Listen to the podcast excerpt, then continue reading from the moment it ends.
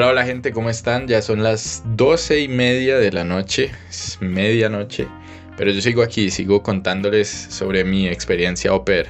Esta es la segunda parte de esta serie de dos episodios que se llama justamente así, mi experiencia au pair. Mi nombre es Andrés, esto es Nerdlebrity y les doy la bienvenida a este podcast. Si no han escuchado el primer episodio, pues les recomiendo que lo hagan. Aparece en el perfil, búsquenlo eh, porque voy a estar haciendo de pronto referencias que no van a entender si no lo han escuchado.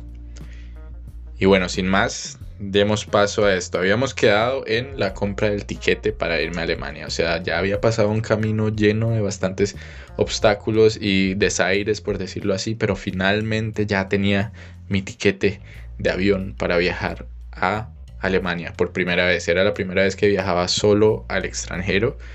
Era la primera vez que viajaba al extranjero en absoluto. Eh, y estaba bastante, bastante emocionado. Tenía 19 años y era el año 2013.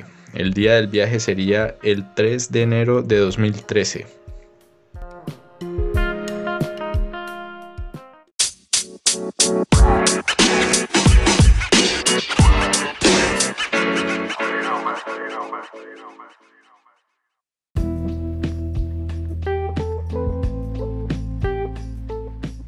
Viaje fue el 3 de enero de 2013, saliendo ese día y llegando a Europa eh, por razones de cambio de horario el 4 de enero de 2013. O sea, justamente acabando de salir de, de Año Nuevo. Lo primero que recuerdo de eso es que los días anteriores yo estaba bastante, bastante ansioso, pues obviamente por el viaje y por todo lo que el viaje implica en sí, pero también porque la despedida mía de mi familia fue el 31 y celebramos en familia como de costumbre. Eh, sino que casualmente esa cena fue tamales y hubo cerveza y eso. Y recuerdo que el día siguiente uno de mis hermanos amaneció enfermo del estómago y yo estaba como, no puede ser, no puede ser, qué tal que la comida ya estaba mala, qué tal que el tamal haya estado malo.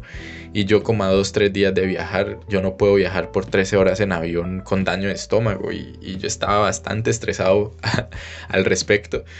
Em, pero bueno, gracias a Dios no fue eso. Mi mamá me decía, cálmese, eso fue la cerveza. Su hermano a veces no, no, no, o tal vez el tamal. Em, entonces no, no se preocupe. Y yo, aún, aún así, no, no podía calmarme del todo porque cuando yo estoy ansioso, yo como sufro de gastritis, normalmente eso se me refleja en el estómago. Entonces, claro, yo tenía dolor de estómago por, por, la, por la ansiedad pero en ese momento no podía yo determinar si de verdad era ansiedad o si de pronto me había caído mal la comida a mí también. Entonces estaba bastante, bastante muerto del susto. Gracias a Dios no pasó nada de eso. Yo como, como soy bastante exagerado solo pensaba, no puede ser, no puede ser, espero que, ahora una diarrea no me haya a, a, frenar mi sueño. Sería lo más cagada, literalmente. Eh, pero no, no fue así. El viaje arrancó entonces el trayecto era Cali-Bogotá, Bogotá-Madrid, Madrid-Düsseldorf y de Düsseldorf era mi plan ir hasta Stuttgart, que es más o menos la ciudad más grande cercana al pueblo donde yo iba. Stuttgart es en el sur de Alemania, para los que no conocen la ciudad, es la sede principal de la Mercedes-Benz y de Porsche. Em, entonces, bueno, salí de Cali, me despedí de mi familia, llegué a Bogotá, Recuerdo que todo el trayecto, sobre todo en Bogotá, en, migración, yo vi unas, unas chicas rubias, unas eh, supongo que europeas, em, y yo simplemente trataba como de darme ánimos con distintas cosas, ¿no? Porque igual dejar el país, dejar a la familia es un poco duro. Y yo las veía, yo pensaba, ese tipo, ese tipo de, rubias son las que van a estar allá en Alemania y seguramente me, van a encontrar exótico y me van a hablar y uff, me va a llenar de, de admiradoras pues yo iba soltero en ese momento, cabe aclarar. Y entonces yo pensaba, me a conseguir una novia alemana. Y bueno, pensaba cosas por el estilo.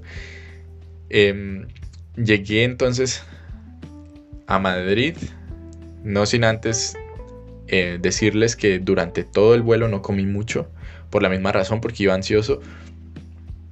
Eh, llevaba un paquete de maní con, con pasas, recuerdo, y una, y una botella de agua. Y a pesar de que en el avión a uno le dan comida en ese trayecto creo que tres veces, simplemente evité comer mucho porque tenía dolor de estómago por la ansiedad y yo pensaba, no, no, no quiero, estaba paranoico y pensaba, no quiero que la comida del avión de pronto me haga más daño. Entonces me la pasé todo el tiempo comiendo puñados de, de maní con pasas y pasando con, con un trago, dos tragos de agua. Y la única comida así como tal que yo comí de verdad en todo ese tiempo fue la cena que nos dieron en el avión y ya.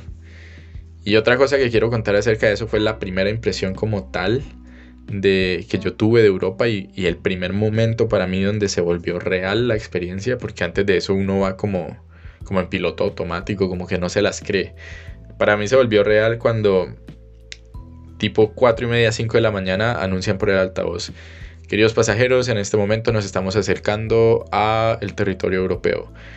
Em, a su izquierda podrán ver Portugal. Entonces me asomé obviamente por la ventana y recuerdo que el cielo estaba negro, negro, negro completamente, pero tenía una franja amarillo como con rojo, naranja. Y abajo se veía la línea divisoria de la tierra con, con el mar.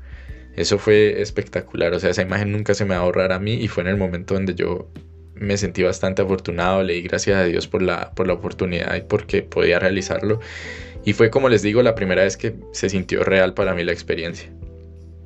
Llegué a Madrid, entonces tengan en cuenta eso, salí, había salido un día antes por la mañana con escasamente el desayuno y no creo que haya desayunado mucho tampoco de, de la emoción. En todo ese tiempo llevaba ya más de 12 horas en total acumuladas en las que no había comido más que maní y una cena, pues que le dan a uno en el avión, que como es una cena de avión es, es pequeña, es una porción, digamos, no muy grande. No había dormido mucho tampoco por la emoción y porque en un avión no se puede dormir muy bien. Entonces iba cansado, ¿no? Y también iba bastante ansioso y preocupado porque había oído muchas historias de cómo a los colombianos em, nos paran en Madrid y cómo son de exigentes y de, recelosos con los colombianos, entonces iba bastante prevenido al respecto. Gracias a Dios las cosas en Madrid salieron bien.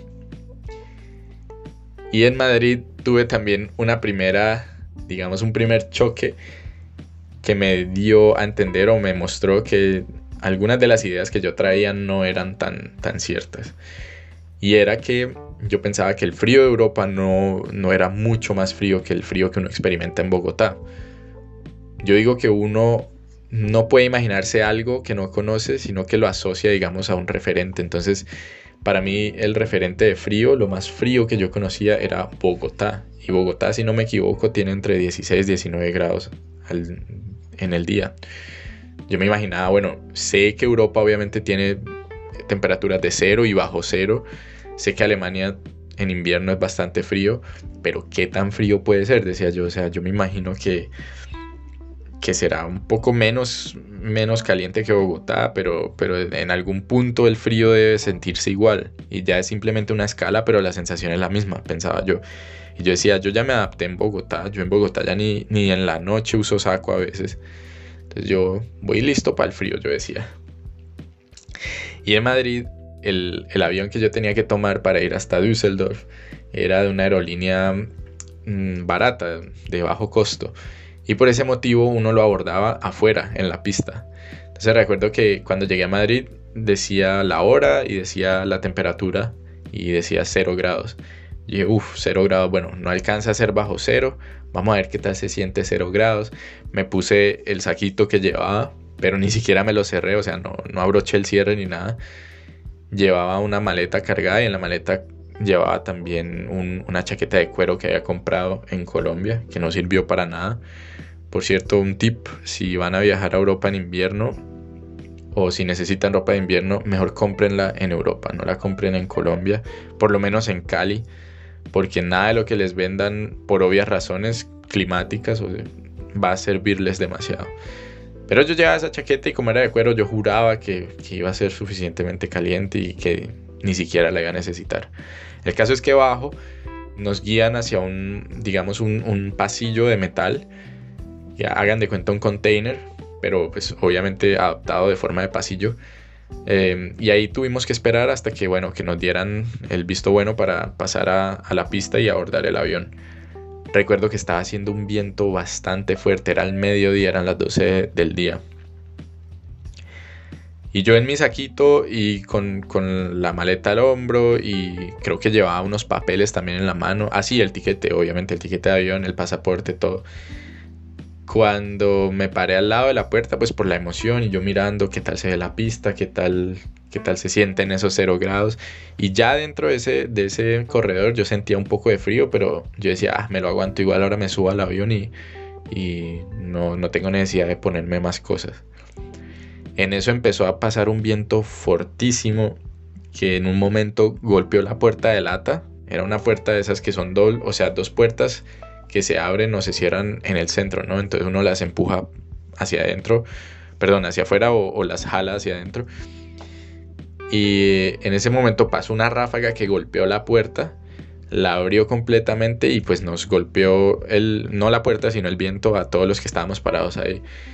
Y recuerdo que ese viento literalmente lo sentí hasta los huesos. Yo sentí como me atravesó esa sensación de frío. Yo dije, no, no, yo no me espero acá hasta que nos den el visto bueno. Yo tengo que ponerme la chaqueta y así temblando y con las manos, con las manos ocupadas y, y en plena pista y así azarado ya, pues porque pensaba que en cualquier momento nos llamaban a abordar. Saqué como pude esa chaqueta, me la puse como pude y comprobé que no servía de nada. Porque cuando volvió a pasar viento, cada que pasaba el viento la chaqueta se me pegaba a la piel y el, cuero, supuesto cuero, se sentía helado. O sea, en, realidad se sentía como si yo llevara algo mojado. Recuerdo bien que yo pensé, ¿será que se me mojó con, la botella de agua o algo? Y no, era simplemente el cuero que se, puso helado por el viento y, a, la, a la piel, pegado a la piel, se sentía como si estuviera mojado de lo frío que estaba. Entonces fue el primer concepto que yo tuve que cambiar y dije, no, la embarré y ahora voy para Alemania que están en menos 4 grados. No sé qué va a hacer con el frío. Menos mal mi mamá me había regalado para el avión una de esas cobijas que tienen mangas. Yo decía, pues en el peor de los casos me la pongo. Así sea una cobija verde fluorescente. Pero me la pongo porque yo no me voy a aguantar el frío. Así abordé y salí directo a Düsseldorf. En el avión conocí a una mujer de Alemania, yo juraba que era pues una chica, nunca le pregunté de su edad, juraba que era una, chica joven. Después, bueno, durante el vuelo hablamos y le comenté, le conté que venía de Colombia, me preguntó qué, iba a hacer, bueno, le conté toda la historia. Entonces em, le dije que iba a ir desde Düsseldorf hasta Stuttgart en tren, que ese era mi plan. Entonces ella me dijo, me recomendó que desde el aeropuerto podía tomar un tren que es un tren, no sé cómo decirlo, es un tren que va por, no va por el suelo, sino va, va pegado arriba como si fuera una montaña rusa o a un riel, pero desde el techo. Y ese tren lo lleva uno directo a la estación del tren y ella me dijo que si uno va del aeropuerto allá no cuesta nada, que uno no tiene que pagar nada. Entonces bastante amable la muchacha me dio su nombre y por si necesitaba algo pues la agregaba al Facebook. Tengo que anotar que es el año 2013. No existían redes sociales como WhatsApp o algo así, existía Facebook. Yo no tenía ningún smartphone, creo que tampoco existían en ese momento. De hecho, yo duré mucho tiempo en Colombia sin celular. El, único celular que tenía en ese entonces fue uno que me regaló un amigo porque estaba cansado de que, de que cada que quería hacer algo no me localizaba. Entonces dijo, ah, sabes que yo te voy a regalar un celular porque uh, uno no, te encuentra vos. Y, era un celular viejito, obviamente. Entonces, también yo iba como a la de Dios en ese viaje porque llevaba un celular que no, no servía en Europa. Tampoco se tenía internet o algo así. En ese tiempo no existía WhatsApp o, alguna otra red social del tipo como WhatsApp. Entonces, iba bastante, de verdad, en la mía, bastante abandonado pues a mi, a mi suerte. Em, total que llegué, fui a, a tomar el tren y vi que todos los que se querían subir al tren estaban comprando un tiquete. Y yo decía, pero ¿por qué si, si es el tren que va a la estación de tren em, principal? Y según esta muchacha no hay que pagar. Entonces me acerqué a otra muchacha que estaba comprando un tiquete y le pregunté y pues Ella me dijo que en realidad ella era de Grecia, que, que no sabía, pero que ella siempre que hacía ese trayecto lo compraba. Yo no tenía euros en efectivo, por lo menos no tenía monedas, tenía billetes grandes. Entonces no quise comprarlo porque también dije, no, pues yo me atengo a lo que ella me dijo, ella sí es alemana, pues de pronto sabe, sabe mejor que, que la chica griega. Así llegué a la estación del tren y ahí viene el segundo episodio o dificultad o cacharro, como lo quieran llamar. Y es que en Colombia no hay trenes. Si, si alguien me escucha de otro país que no sea Colombia, donde sí hay trenes, bueno, en Colombia no tenemos trenes, no, no viajamos en tren. Eh, entonces no tenía ni idea cómo se compra un tiquete de tren, cómo se monta, o sea, cómo se monta obviamente sí, pero me refiero a dónde lo aborda uno, dónde lo busca y, todo ese procedimiento que de pronto para otras personas es, lo más normal.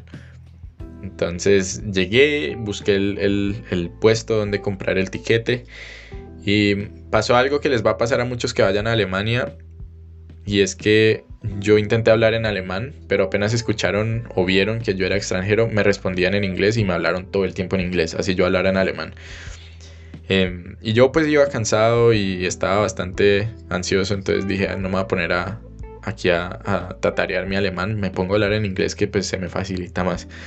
Compré el tiquete, le digo yo al señor, necesito un tren que me lleve lo más pronto y lo más rápido posible a Stuttgart.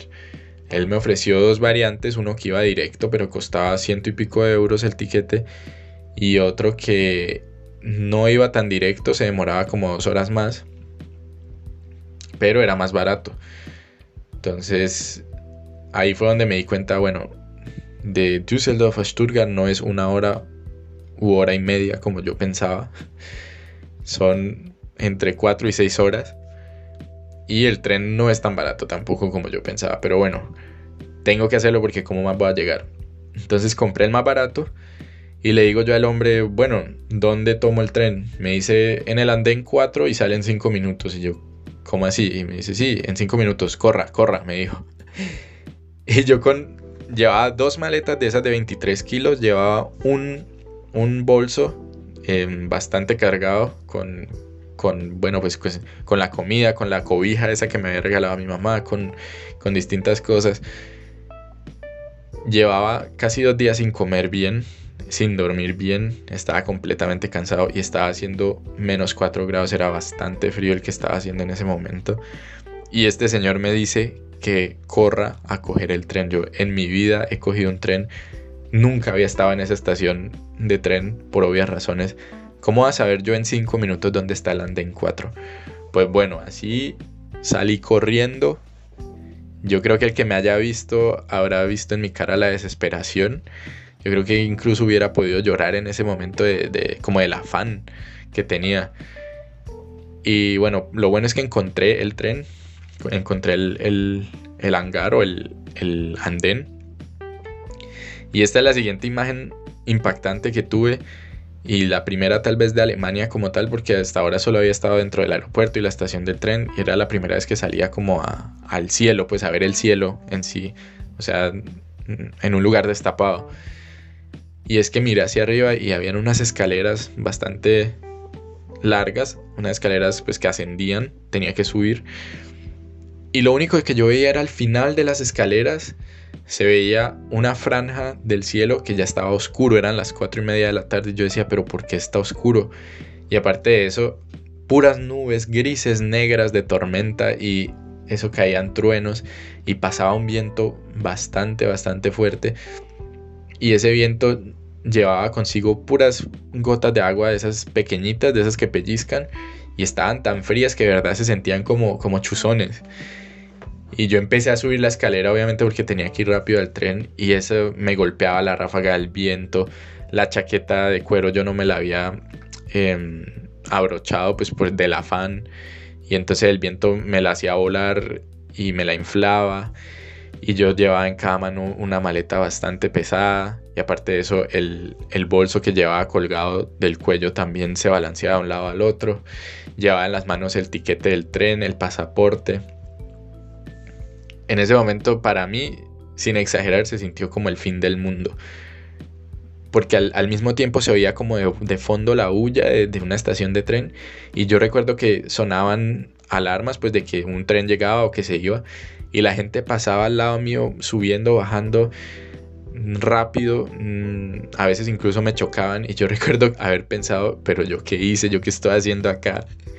Y pensaba, en Colombia jamás me pasaría algo así, porque yo, yo, yo consideraba que me veía en un estado como de, este hombre necesita ayuda. Y aún así la gente me pasaba por el lado y me veía así como iba de cargado y encartado y nadie me dijo, aunque sea, estás bien o necesitas ayuda. Yo pensaba, tal vez idealizando un poco Colombia, yo pensaba simplemente, no, en Colombia ya alguien me hubiera hecho por lo menos te ayudo con una maleta o algo así. Aquí no, aquí la gente te pasa casi que por encima. Y no, ¿y qué es esto? ¿Y este clima? ¿Y cómo así que ya es de noche si son las cuatro y media? ¿Y, qué frío tan hijo de madre? ¿Y dónde está el tren? Me lo va a perder. Imagínense la escena. Llegué entonces, vi que llegó un tren y yo no estaba seguro si era el mío, pues porque acababa de llegar y, o sea, cosa que llego yo arriba y un tren para justo enfrente mío y yo solo tengo tiempo para ver qué dice número 4 ahí al lado, pero no tuve tiempo para leer si era el tren, el número del tren y la dirección a la que iba. Recuerdo que había un hombre enfrente mío que tenía una chaqueta naranja como con la bandera de, de Holanda. No sé si el hombre sería holandés o no, pero me quedó grabado como el holandés. El hombre se sube al tren y yo le digo, disculpe, este es el tren que va a, a Koblenz, era la ciudad que tenía que ir, porque tenía que cambiar de tren allí. Yo, primero que todo, por mi inexperiencia, yo juraba que pues el tren paraba, esperaba, se subía mucha gente, como más o menos como un avión. Y lo que no sabía es que los trenes simplemente llegan, paran como 30, 30 segundos y continúan su recorrido. Pero el hombre muy amablemente paró, o sea, mantuvo la puerta del tren abierta, eh, me explicó, Mm, miró el tiquete mío, decía, no, no sé dónde está ese tren, no sé dónde para, este sí es el hangar 4, pero este no es el tren que usted necesita. Y el tren ya quería arrancar y el hombre estaba frenando la puerta, ya la gente lo estaba mirando mal. Total que el hombre me dice, venga, brinque, súbase al, al, tren y, y, que este igual lo lleva. Y yo pues le hice caso, cogí mis maletas, pegué el brinco y me subí. Y el hombre me ayudó a acomodarme y, y yo le dije, no, es que voy para, para Koblenz. Me dijo, sí, este lo lleva. No es, el, no es el que usted compró, pero sí lo lleva y pues se demora un poco más. Y yo, ah, bueno, gracias. Y yo apenas pensaba, no, un poco más, yo ya me siento mareado y tengo mucha hambre y no he comido nada. Y yo ya quiero llegar, o sea, yo ya estaba desesperado. Y me pasó otra cosa que le pasa a uno simplemente por primíparo y es, como nunca había montado en tren, no sabía que los trenes llevan adentro una pantallita en la que anuncian la siguiente parada. Pero cuando no está cerca de la siguiente parada, pues la pantalla solo va a anunciar la parada final, que en este caso era Koblenz. Entonces yo en medio de mi afán miraba la pantalla y veía que decía Koblenz todo el tiempo y veía que iba a parar. Yo dije, ah, bueno, listo, llegué. Y la primera vez paró el tren y yo pues me puse de pie y alistando mis cosas para bajarme rápido. Recuerdo que una muchacha que había visto pues toda la escena de cómo el, holandés me había ayudado y todo el cuento, como ella me dijo, eh, no, no, no, tú vas para Koblenz, ¿cierto? Y yo sí, me dijo, todavía no estás en Koblenz. Era una muchacha, en mi recuerdo la, siempre la llamé la turca, no sé si de verdad sería turca, pero tenía pues la pinta. Eh, me dijo, no, no estás en Koblenz Koblenz es la última estación y yo, ah, bueno, gracias. Entonces me senté. La siguiente estación pasó exactamente lo mismo. Yo seguía viendo Koblenz en la pantalla y me paraba y ella me decía, no, todavía no has llegado. Total que al fin me dijo, yo te aviso cuando lleguemos a Koblenz. Yo me bajo una estación antes de Koblenz. Entonces vas a saber que cuando yo me baje, la siguiente te bajas. Y yo, bueno, muchas gracias, muchas gracias. Y de todas formas iba bastante estresado y seguía parándome cada que llegábamos y yo recuerdo que la muchacha incluso ya estaba un poco como de mal genio conmigo por, porque me seguía parando. Yo en mi paranoia pensaba, esta ni sabrá yo para dónde voy y, me estás llevando quién sabe a dónde. Porque habíamos hablado en un inglés, ella no tenía un inglés muy bueno. Em, entonces yo no estaba seguro si me había entendido. Entonces por ese motivo cada, cada parada yo dudaba, yo miraba, yo será Koblenz, será Koblenz. Al final de cuentas, empecé a sentirme bastante mal, mareado, dolor de estómago, sentí que me iba como a desmayar. Y en eso pasa el, el que controla los tiquetes. Entonces miró mi tiquete y me dijo, este no es su tren. Yo le dije, no, le expliqué y le dije, yo me estoy sintiendo mal y necesito llegar más rápido a Stuttgart. ¿Cómo hago? Y el hombre apenas me miró y me dijo, pues, ¿qué quiere que haga? Va en este tren. Lo único que le recomiendo es que se baje en la siguiente estación, compre otro, otro tiquete y se vaya directamente a Stuttgart. Y así lo hice. En la siguiente estación me bajé. Fui otra vez a la oficina. Compré el tiquete, el que no había querido comprar al comienzo, el más caro y ese me llevaba a Stuttgart en seis horas. Y ya yo estaba pensando era qué hacer para mantenerme vivo esas seis horas, para mantenerme despierto, porque de verdad sentía que me iba a desmayar del frío, del hambre, del sueño. Y también tenía ya muchas ganas de ir al baño y yo con las maletas, yo qué hago con dos maletas grandes y un bolso y cómo voy a, a orinar, o sea, en un baño público, porque los baños allá eh, tienen así como los centros comerciales, una de esas puertas que se abren con sensor, pero solo se abren si uno ha pagado. Y son puertas que tienen como la silueta de una persona, o sea, uno no puede pasar con maletas. Entonces, yo ahí pensando, ¿qué hago? ¿Qué hago? ¿Qué hago? Al final dije, no, pues yo dejo la maleta afuera, ¿quién me la va a robar? Esto es Alemania. Y entré, bueno, hice lo que tenía que hacer, oriné, me lavé las manos, volví a salir y ya entonces lo que tenía era un hambre y una sed gigantes. Y ahí violé una de mis reglas principales cuando viajo y es no comer en lugares desconocidos, mucho menos en como de puestos así que están en la calle. Pero en la estación em, no encontraba yo un lugar, digamos, que se viera bueno para, para mí, que se viera confiable. Entonces me acerqué a lo que más, más se parecía a una panadería. Y lo único que encontré que me llamara la atención era un sándwich que tenían en la vitrina que estaba helado. Que después me vine a enterar que costó como el doble de lo que cuesta un sándwich normalmente. Y me compré una botella de agua. En ese momento voy yo caminando y pues cada vez sintiéndome más débil. Cuando veo un par de policías que se acercan y recordé que la señora, la madre de acogida a donde yo iba, me había dicho que si en algún momento yo me perdía, la policía me podía ayudar. Me había contado que una chica que había sido per con ellos se había perdido una vez, había ido donde la policía y la policía incluso la había llevado hasta la casa. Entonces dije, ah, me salvé. Les voy a decir que me siento mal, que estoy perdido, que quiero ir a Stuttgart y me van a llevar. Entonces me le acerco yo a los policías le digo, disculpe, señor oficial, eh, mire, yo vengo de Colombia, vengo muy cansado, no he comido, me siento bastante mal, creo que me va a desmayar y yo necesito llegar a Stuttgart. Y yo pues esperando que me dijera, sí, no hay problema, nosotros lo llevamos o algo. El policía me mira y me dice, sí, ¿qué quiere que haga? Y yo pues, no, mire, es que me siento muy mal, en serio, yo, yo no sé qué va a hacer, no sé si pueda seguir. Me decía, pero ¿qué quiere? ¿Le llamo un médico? ¿Quiere que lo lleve al médico de la estación o que lo, le llame un taxi para ir a un hospital? Y yo, no, no, gracias, gracias. Al final no me entendió y yo ya tenía que tomar mi tren agarré mi botella de agua y mi sándwich y me fui. Y bueno, me subí al tren. Este tren por fin era directo, pero se demoraba seis horas. Busqué un asiento, busqué dónde poner las maletas y por fin encontré un asiento al lado de una viejita.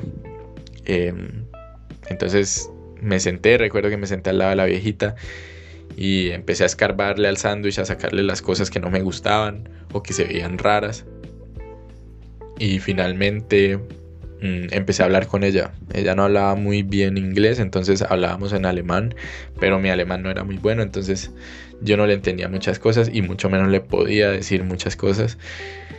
Pero así pasaron las seis horas, así se me pasaron rápido, de vez en cuando mordiendo el pan duro con un salchichón, porque al final se redujo eso el sándwich, después que le saqué la lechuga vieja y todo eso, era un pan duro con un salchichón frío y una botella de agua. Y ahí viene la siguiente impresión que fue, en un momento miré hacia atrás y pues por la ventana del tren vi atrás las vías férreas y vi como, o sea, estábamos dando una curva y se veía así la montaña de la que veníamos saliendo y el valle por el que íbamos. Se veían montañas a cada lado y se veían casitas así en algunas partes de las montañas y todo estaba nevado. Y pensé que se veía como un cuento de hadas, exactamente como un cuento de hadas, así las, los copos de nieve cayendo, las casitas y ya oscuro y las casitas iluminadas. Así suena bastante cliché, para mí se sintió exactamente como eso, como un cuento de hadas. Y bueno, esta es la historia de, de mi viaje hasta Alemania. Luego ese tren me llevó a Stuttgart y allá conocí a mi familia acogida. Acerca de eso, de las primeras impresiones y eso les contaré en otro episodio. Creo que voy a dejar este episodio más bien así, corto y la serie será entonces finalmente no de dos, sino de tres episodios. Les agradezco por haberme escuchado, espero la historia les haya parecido divertida o por lo menos interesante. Y ya nos estarán, o me estarán oyendo, mejor dicho, en una siguiente entrega de Nerlebrity.